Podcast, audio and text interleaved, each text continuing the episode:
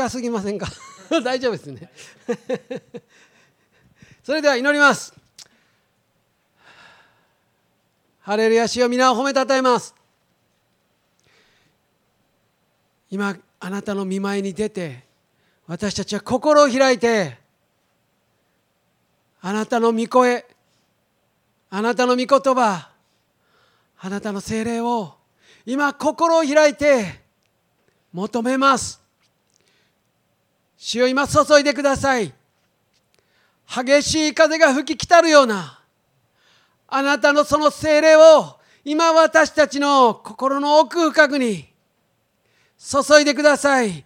そして泉のように満ち溢れて川のように流れ出すように今この礼拝に参加しているライブストリーミングも含めて一人一人一人も漏れることなくあなたの精霊が火のように火のように一人一人の上にとどまりそして満ち溢れますように。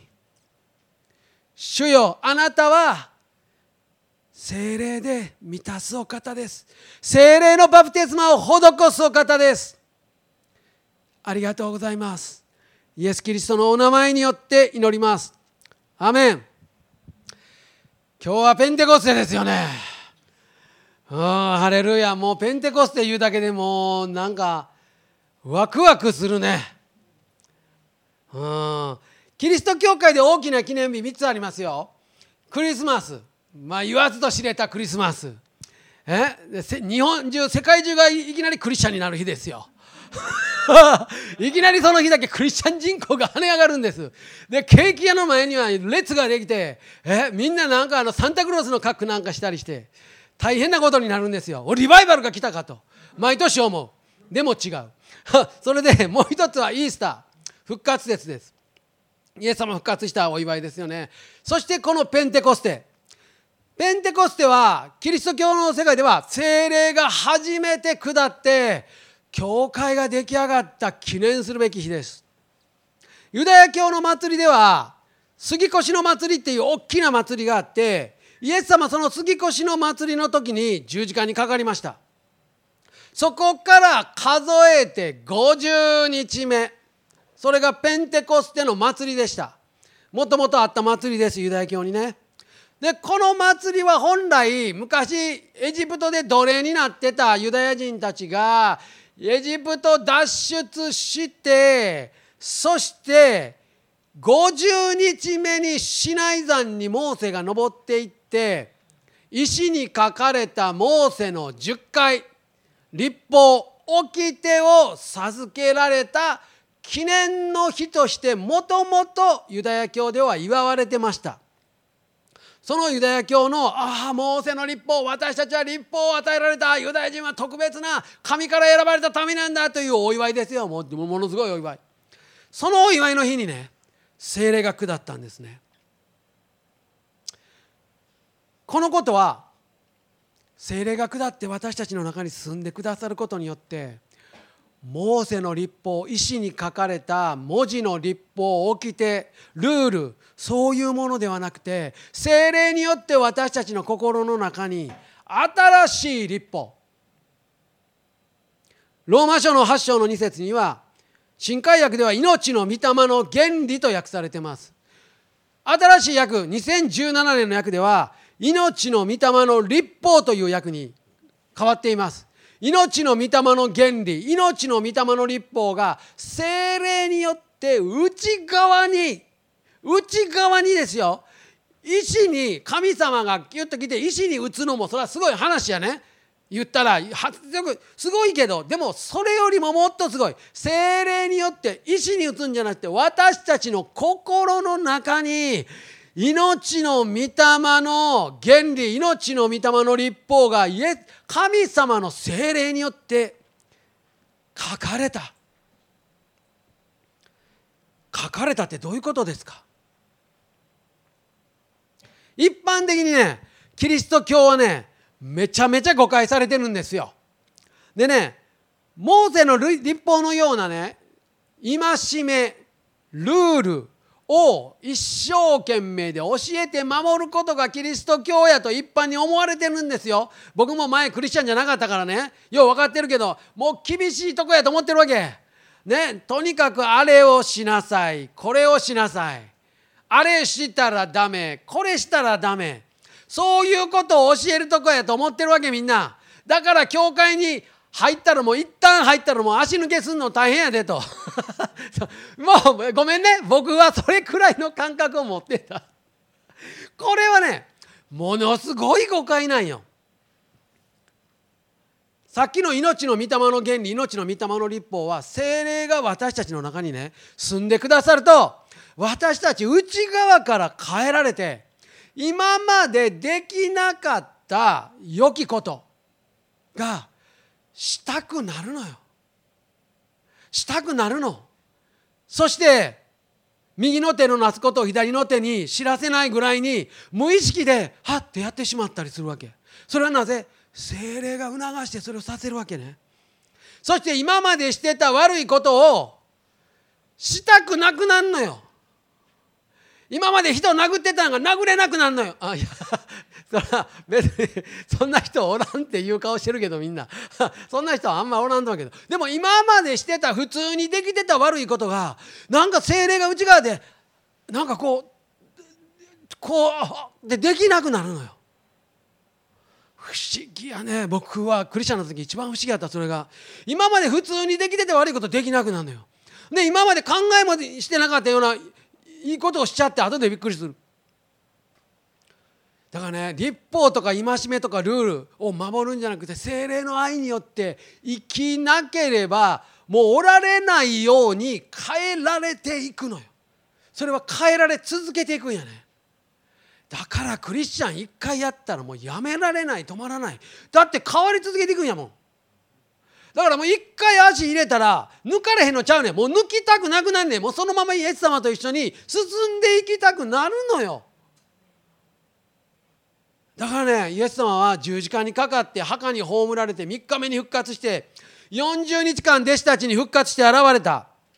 で弟子たちが見てるとこでオリーブ山からね天に登ってこられたのね。その時にイエス様はエルサレムを離れないで父が父が約束してくださった精霊が下ってこられるまで待ってなさいと言った。で120名の弟子たちが2階座敷の狭いところにぎゅうぎゅう詰めでね10日間祈って待ってたわけ。そしたら10日目にさっき書かれたようなことが起こった。精霊が下ってきたのよ。これだからねこの福音書を読んでみてイエス様が生きておられる時にイエス様と一緒に歩んでた弟子たちとこの精霊を受けてから使徒行伝使徒の働きに出てくる弟子たちともう全然別人のような感じやね。それくらい精霊の内なる働きっていうのはもう決定的に大切なものです。イエス・キリストの十字架。そして復活。精霊。この3つは分けることできないしこのどれ一つかけても私たちの信仰は成り立ち得ないぐらい大事なもんです。イエス・キリストが私たちの罪を背負い身代わりになって十字架にかかって死んで墓に葬られ3日目によみがえってそして今天におられます。神の御座についておられます。そして私たちイエス・キリストを信じる者は十字架によって罪が許されてもうそのままで神様の子供とされた。精霊が私たちのうちに住んでくださる。そのことはイコールイエス様が住んでくださっているということです。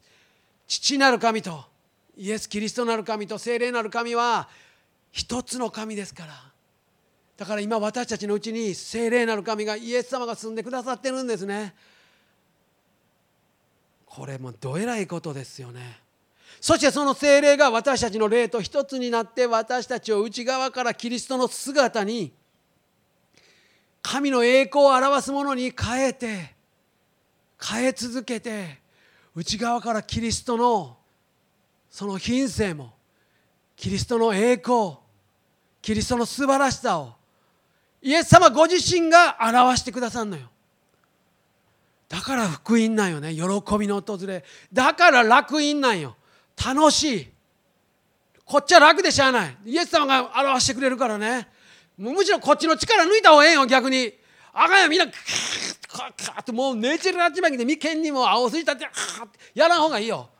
もっとねこう「はあ主ありがとう」委ねてねお任せしてリラックスした方がいい。リラックスしてるいうのはそれだけ神様に任せてるいうことやねん。ね。ヨハネの4章14節御言葉出してください。しかし私が与える水を飲む者は誰でも決して乾くことがありません。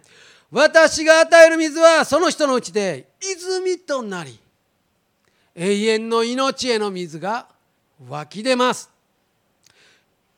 ヨハネの7章に38節に行くと私を信じる者は聖書に言っている通りにその人の心の奥底から生ける水の川が流れ出るようになる。すごいね。第一コリントの6章17節主と交わる者は主と一つの霊になるのです。すごいでしょう。精霊が私たちのうちに来られると私たちの内側から泉があふれるんですよ。泉となってあふれて川となって命の水が私たちの心の奥底こう、うん、ギリシャ語では腹コイリアという訳で最も深いところです。だからねそれは霊ですよね。私たちの霊とキリストの霊が一つになってくださってそこから溢れてくる命の水。泉となって湧き溢れて川となって流れるって皆さんイメージ湧きますか？ちょっと次の写真出してください。こんなんですよ。もう止まらんのですよ。内側からもう溢れて溢れてこういう泉があるんやね。もう溢れて溢れてこれ水道ちゃうよ。あの泉自然の泉。もう溢れて溢れて止まらないという泉がどないなんの？これ溢れて溢れて止まらなかったら。溢れて溢れて止まらなかったどんどん溢れていったらどうなる？自然に川になるやん。そしたら次の写真。四方八方に川のように流れていく。でその川は流れていくとより広く深く大きな川になって流れていくということだよね。すごいね。あのね僕ね1980年の6月15日忘れもしない。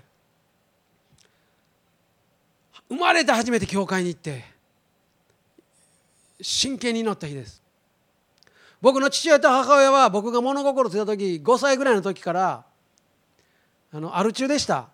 アル中で、まあ、父親はうつ病もあってで毎晩のようにねこのあのお酒飲んで喧嘩しててね僕5歳の頃からだからもうそれを毎晩見るのが嫌で嫌でそして物飛んでくるあのなんか僕のこの部品は壊される食器棚倒れて皿は割れまくってるもう家中穴だらけもうそれが子供の時からもう嫌で嫌で。もうねすごいこの心の中に怒りがあったんよねすごいよもう毎日ね本当にもう大変やったで僕の中にねこの怒りがあってその怒りの問題がねどうしてもねそれが続いたからねずっとね。もちろんその言葉でね虐待とか、まあ、殴られたりとかねまあいろんなことがありました。もう心ズタズタでした。それそれでその怒りの問題がね怒りとか憎しみの問題が僕は自分でどうすることもできなくて高校入った頃からねあの結構こう人を傷つけたり言葉とかね暴力とかねで物を壊したりね。その怒りのはけ口をそっちへ持っていってましたね。でそれはねあのよくねまあ世の中に暴れてる子どもたちいっぱいいるんだけどそれはねその時はねすっきりするよね。この怒りとか憎しみをこう物にぶつけたり人にぶつけたりするとその時はすっきりするんだけどね後ですっごい虚しさがね出てくる。もう死にたくなる。でそんなことを続けててある時もうこの人生虚しいな。こんな虚しい人生が続くぐらいやったらもう死んだ方がましやなと考えるようになって。それからは毎日毎日死にたい死にたいと思うようになって。いつ死のういつ死のうと。で僕近所にあの教会誘ってくれる人がいてね。いつもこう道で顔合わすとね教会遊びにおいでよとかって誘ってくれるんやけど僕はガンとしていかんかったよね。いや俺にはいらんわと。思ってたかねさっき言ったようにねそんなとこ箸入れたらもう二度とも どえらいことになってますあので僕行かなかったけどもういよいよ追い詰められてもうどうせ死ぬんやったらなんかちょっとでもねこの苦しみが少しでもねこの弱まるんやったら一回行ってみようかなと思って初めて行った。でその時に前でメッセージしてあったけどねもう何を喋ってあったかは全く忘れたけどあの最後にねあの十字架を書かれてね前にああいう十字架を書いてね黒板にね。でねあなたの罪はねもうイエス様が十字架で全部負って死んでくださった。もうあなたの罪は許された。だからあなたはそのままでイエス様の中に名前を呼んでイエス様の中に飛び込んでいったらそれでいいんです。とキリスト教は難しくありませんよと。で僕をパッと見て「君君はなんか空手やってるらしいな」と「空手でおりゃおりゃ」って言うやろと。あの気合やと なんか意味わからん分かるような分からんような話あの気合で「主よ!」と呼んで ここにイエス様の中に入ったらええやって言ったわけ普通の時やったら怒るよ俺もさすがに だけどもう追い詰められたから「そんなんでええの?」と「そんなことでええの?」で僕は最後みんなが一斉に祈りましょうっていう時が来てみんな大体ここの周りを見るとやね大体みんなこうしてこうやって胸叩いてこうやってはあって言って涙流して祈ってはんのよ。僕はさ 空手とだいぶちゃうやん感じが。で僕は正座して手合わせた空手の気合やろ？ほんで「主よ」と呼んだらええねやろ？名前が主なんやね。でも神様やから一応主に「様」つけようと「主様」なかなかええ感じやね。でもなんか足らん。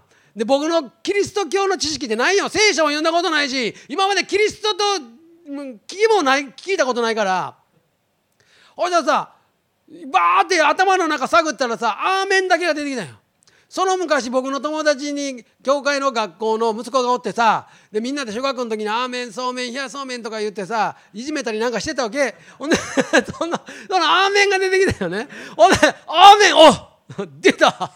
で「アーメン」をつけて「アーメン主様」これなかなかいいんちゃう？で僕はあ空手の気合でアーメン主様。で僕はこう手合わせて上見て神様言うぐらいからきっと上にいるやろ。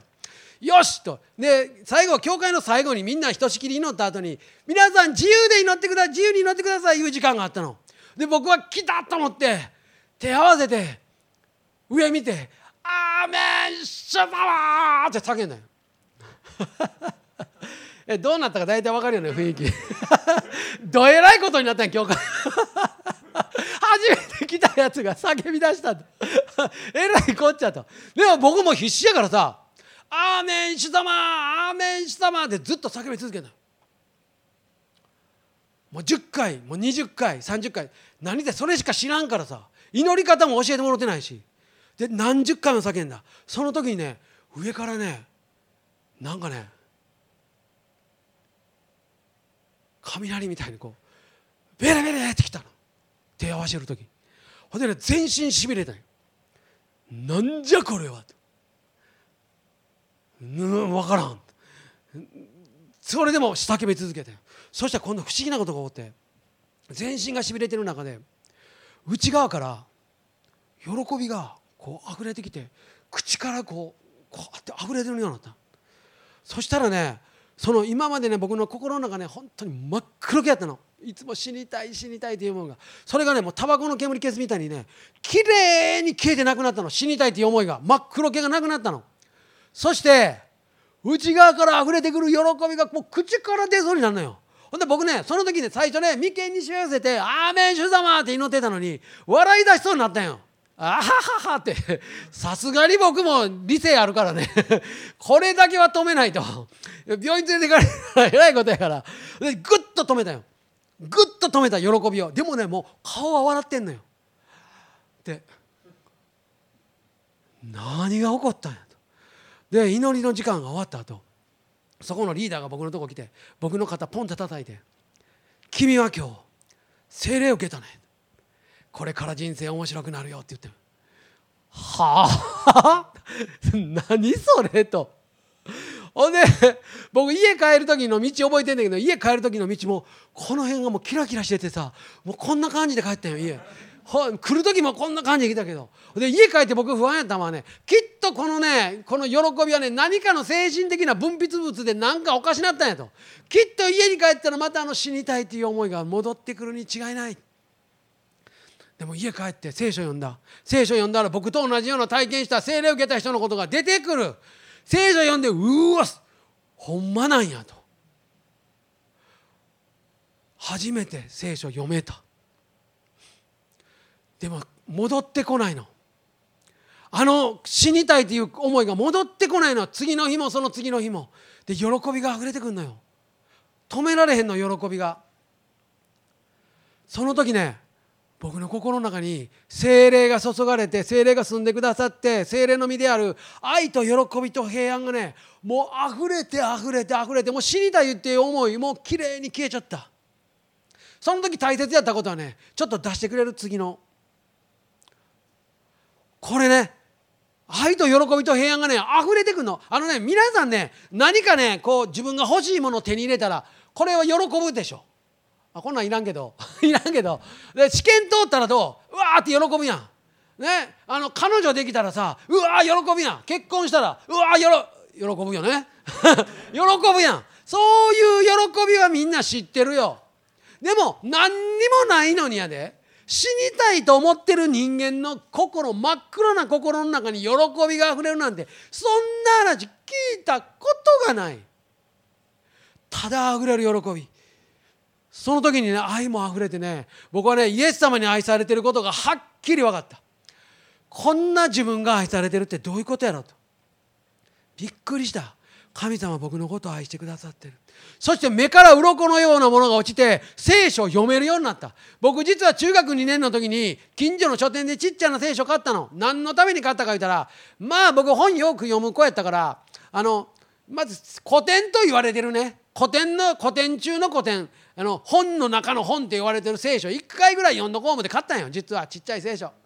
近所の書店で。読んだ。世のベッド入ってこう読んだ。なんとかの子供はなんとかなんとかの子供はなんとかから始まんねん。またいの福音書。あれやめてほしいねんけど。かあ寝た。次の日チャレンジした。またなんとかの子供はなんとか3 日間やった。もう4日目ないよ。でやめた。これこれ読めんわこの本はと。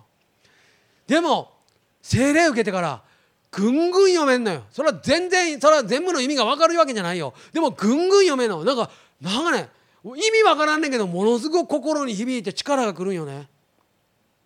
そして不思議なことにそのアル中の父と母があんなに憎んでたね。父と母を許す祈りができるようになった。そして救われるようにそのアル中が癒されるように祈り始めるようになったね。不思議なことにね今まで僕ね僕ねクリスチャンになってから初めて分かったんやけど、ね、高校の時ねいろんな人に嫌われてることが後で分かった。発覚した。嫌われてる本人は全然気づいてなかった。あの時も僕はねいじめてる気は全然なかったんよ。大体そうやねいじめるやつでね。いじめてる気全然なかったけどその彼は僕にいじめられてると思ってるみたいでその僕がいじめてたらしいその彼があの学校休んでたよね鬱になって。で僕はね精霊受けてからなんかねその子のことが気になって気になってしゃあないの。ああなんかしたいなんかしたいと思って学校の帰りに休んでるその子の家行ったの。で「何々くん」って言って行ったんよ。ほらその子が出てきて「頼むから家にまで来ていじめんのやめてくれ」って言ったんよ。ほんで「いや今日は違うんや」と。今日は素晴らしい話を持ってきたんやと。いやもうええから帰ってくれって。いやええから家にあげてくれ。言うて家に上がった。ので上がって。ほんで彼にこういうことがあって。イエス様お前のことも愛してるよって言って。彼は。教会来るようになで彼がね教会来るようになってから言ったよ。お前はほんまに嫌なやつやった。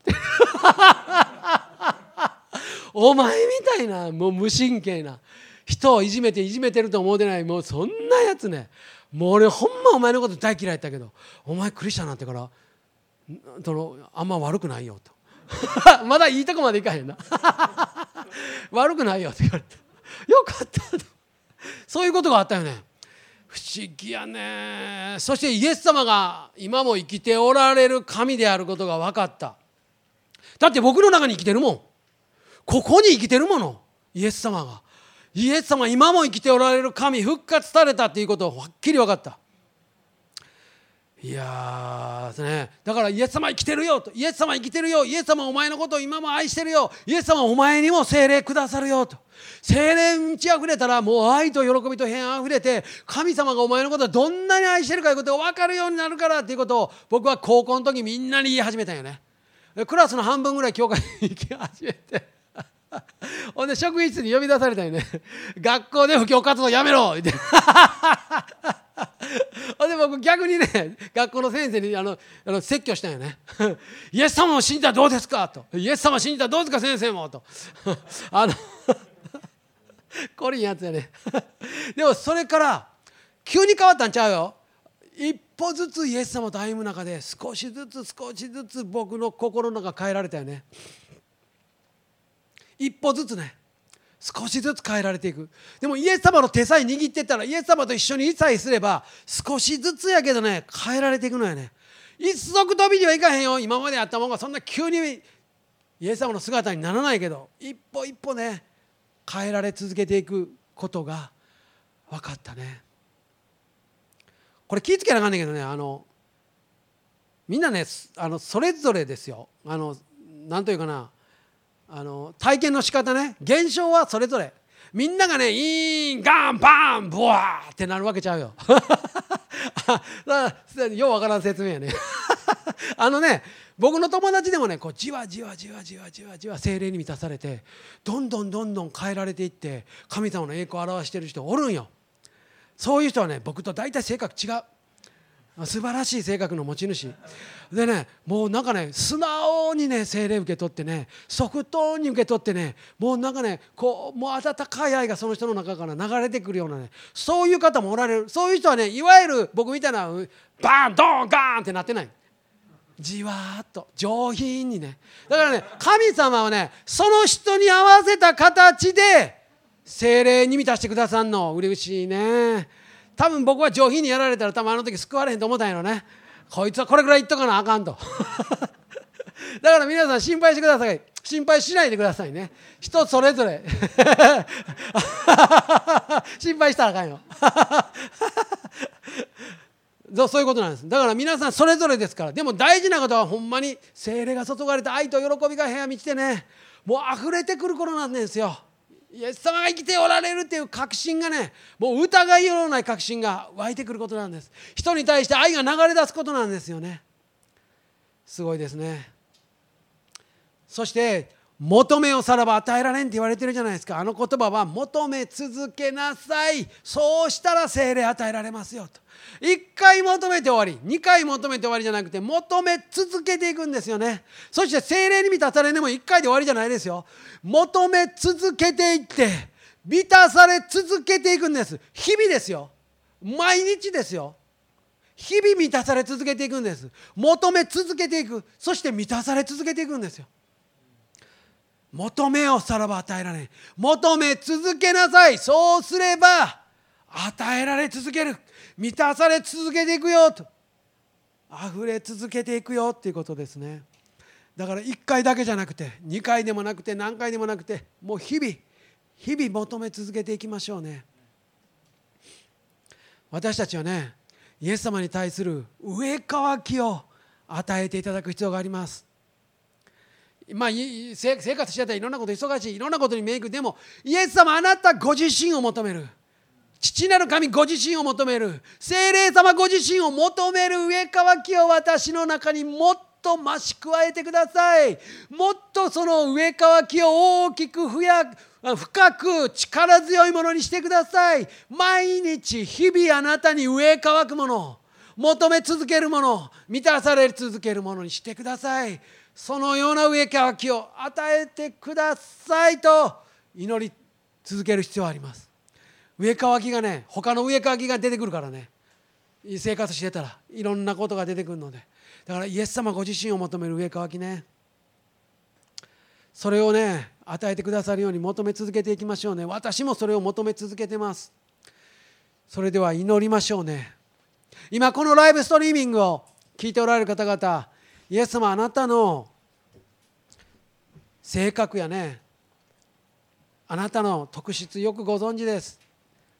全ての人に全ての人にふさわしい触れ方現れ方をイエス様してくださる方です。あなたにもイエス様精霊を注いでくださいます。それが激しくか優しくかじわじわかそれは神様が決めることですね。でも精霊を求めてください。心を開いてね。素直な気持ちで僕のような聖書も読んだこともない。右も左もわからない。もう祈りって言ったらアーメン主様しか知らんようなそんな拙い祈りでも。信仰も何もあるかわからないようなものでも。イエス様救ってくださる方です。あなたのことも愛しておられます。今あなたにも精霊を内側に住まわせてあなたを愛と喜びと平安に満たしあなたを永遠の命の歩みに招いておられます。今イエス様信じておられない方がおられてね私そのイエス様のこと知りたい。イエス様を求めたい。精霊に満たされたい。イエス様と一緒に歩みて歩んでいきたい。っていう方おられたら私の後に続いて祈ってください。イエス様。あなたを私の神として信じます。私の心の中に進んでください。あなたと一緒に歩んでいきたいです。私を精霊で満たしてくださいイエス・キリストのお名前で祈りますアメンそれでは心からの祈りと賛美と感謝と礼拝を捧げましょうね。